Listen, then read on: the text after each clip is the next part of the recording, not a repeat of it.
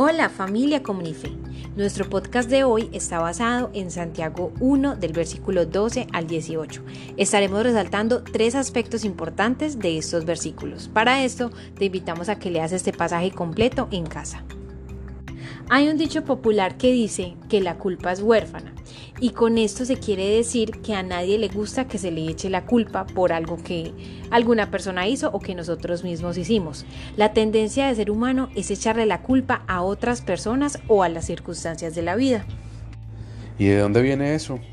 La Biblia nos enseña que esta práctica viene desde Adán y Eva. Eva le echó la culpa a la serpiente. En Génesis 3:13 dice, la serpiente me engañó y comí. Y Adán le echó la culpa a Eva y a Dios mismo cuando dijo en Génesis 3:12, la mujer que me diste por compañera me dio del árbol y yo comí. Y aún luego de miles de años los seres humanos, cual pecadores, siguen haciendo lo mismo. Nadie quiere asumir responsabilidades o muchos no quieren hacerlo. De esto mismo trata Santiago en el pasaje que tenemos presente. Santiago trata acerca de asumir nuestras responsabilidades delante de Dios en medio de las pruebas y las tentaciones. Él desea corregir un error común que estaba presente entre los hermanos a quien se le dedica esta carta. Y Él les dice que en medio de las pruebas y las tentaciones tenemos que asumir nuestra responsabilidad y asignarla a la persona correcta. Y para poder hacer esto es necesario aceptar y reconocer estas tres cosas. Primero, reconocer tu deber. En el verso 12 dice, Bienaventurado el varón que soporta la tentación, porque cuando haya resistido la prueba, recibirá la corona de vida que Dios ha prometido a los que le aman. Nuestro deber en medio de las pruebas es poner nuestra mirada en el galardón que Dios tiene preparado para nosotros. Fíjate que eso es lo primero que Santiago menciona. Él dice, tenemos que reconocer que nosotros, el pueblo de Dios que sufre en este mundo, somos los benditos de Dios. Así es bienaventurado el varón o la persona cristiana que soporta la prueba. Cuando sufrimos creemos que no gozamos del favor de Dios, pensamos que Dios no se duele de nuestro dolor y lágrimas, pero Santiago nos dice que es todo lo contrario. Santiago entonces nos da una razón adicional para perseverar en medio de las pruebas. En los versículos 2 y 4 nos dijo que debemos tener sumo gozo cuando nos hallemos en diversas pruebas. ¿Por qué? Porque el fruto de estas es paciencia, porque en medio de ellas maduramos en la fe cristiana y por medio de ellas somos transformados a la imagen de Cristo. Pero ahora nos da otra razón, la razón del galardón que Dios ha prometido a quienes le aman.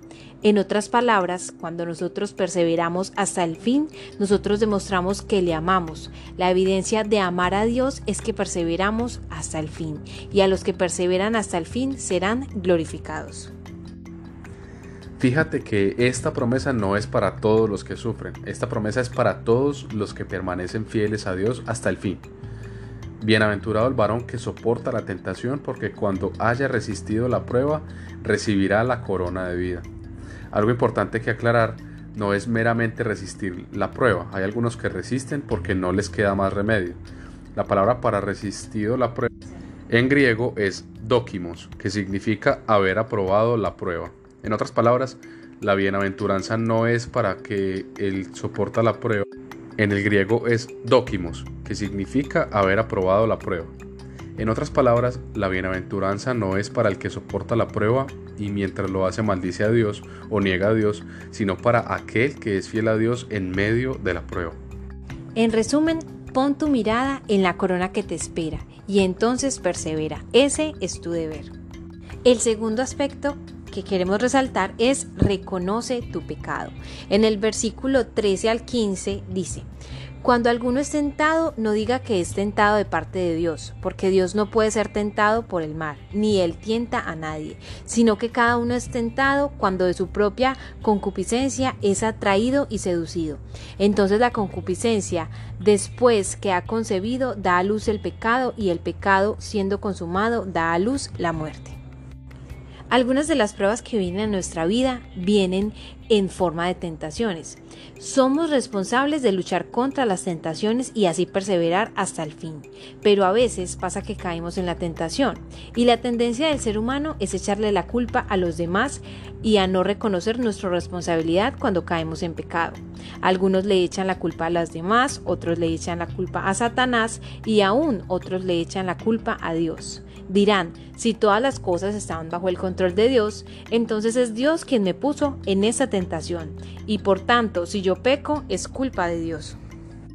Santiago nos dice, jamás pienses eso. Cuando alguno es tentado, no diga que es tentado de parte de Dios. ¿Y por qué? Por dos razones fundamentales. Una, por causa de la naturaleza de Dios, porque Dios no puede ser tentado por el mal. Dios es santo en todo su ser y por tanto no hay nada en Dios que lo tiente al pecado. No hay un deseo pecaminoso, no hay debilidad en Dios para que le tiemble las rodillas ante la tentación. Y segundo, por causa de los propósitos de Dios. Ni Él tienta a nadie, ese no es su propósito. Dios no busca que le desobedezcamos. Cuando nos encontramos en medio de diversas pruebas, Dios está probando nuestra obediencia a Él, nuestra fidelidad, nuestra confianza en Dios y que podamos decir como el salmista dijo en el Salmo 27.3, aunque un ejército acampe contra mí, no temerá mi corazón, aunque contra mí se levanten guerras, yo estaré confiado. ¿Por qué? Porque en Salmos 27.1 dice, Jehová es mi luz y mi salvación. ¿De quién temeré? Jehová es la fortaleza de mi vida. ¿De quién he de atemorizarme?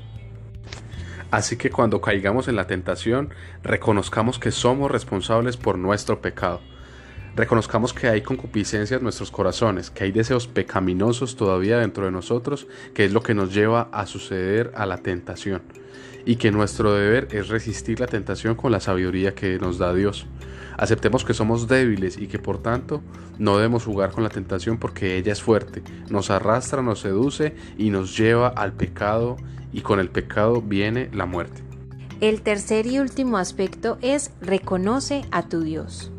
El versículo del 16 al 18 dice, Amados hermanos míos, no erréis Toda buena dádiva y todo don perfecto desciende de lo alto, del Padre de las Luces, en el cual no hay mudanza ni sombra de variación. Él, de su voluntad, nos hizo nacer por la palabra de verdad, para que seamos primicias de sus criaturas. Santiago nos dice, hermanos míos, no se equivoquen, Dios siempre nos da cosas buenas, todo lo bueno proviene de Dios. En medio de las pruebas, no te olvides de eso, que Dios es bueno. Él no nos tienta. Es imposible que así sea. Él es por nosotros y nunca contra nosotros. ¿Y cómo lo sabemos? Por el hecho de quién es Él. Él es Dios inmutable. No hay mudanza en Dios. Él no es hoy una cosa y mañana otra. Es imposible que sea bueno hoy y Él mañana sea malo. En otras palabras, Dios está de nuestro lado. Todo lo que Dios hace es para nuestro bien. Las pruebas son para nuestro bien. Así que recibámoslas no como enemigos, sino como amigos nuestros. ¿Cómo podemos hacerlo? Al poner nuestra mirada en el galardón, al reconocer que si caemos en la tentación somos responsables por ello y reconozcamos que nuestro Dios siempre nos da cosas buenas y la prueba de esto lo fue su amor en Cristo Jesús. Porque por Cristo es que recibimos la vida eterna, por Cristo recibimos la misericordia de Dios y por Cristo es que se nos predica el Evangelio. Además por Cristo es que recibimos todo lo bueno de Dios y, más importante aún, sin Cristo no somos nada. Hoy te invitamos a que tomes una decisión muy importante. ¿Qué es lo que más quieres alimentar en tu vida? ¿Tu espíritu o tu carne? Eso que decías alimentar más es lo que va a prevalecer al momento de que llegue la tentación. Y nuestra invitación es a que fortalezcas tu espíritu y te apoyes en la palabra de Dios.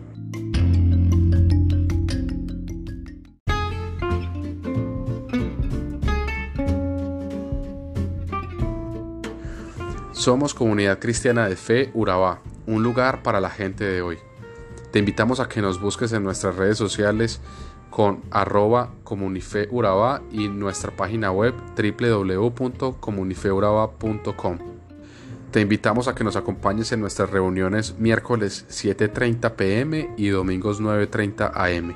Allí te estaremos esperando con los brazos abiertos para compartir un tiempo de bendición y de unión delante de Dios. Bendiciones.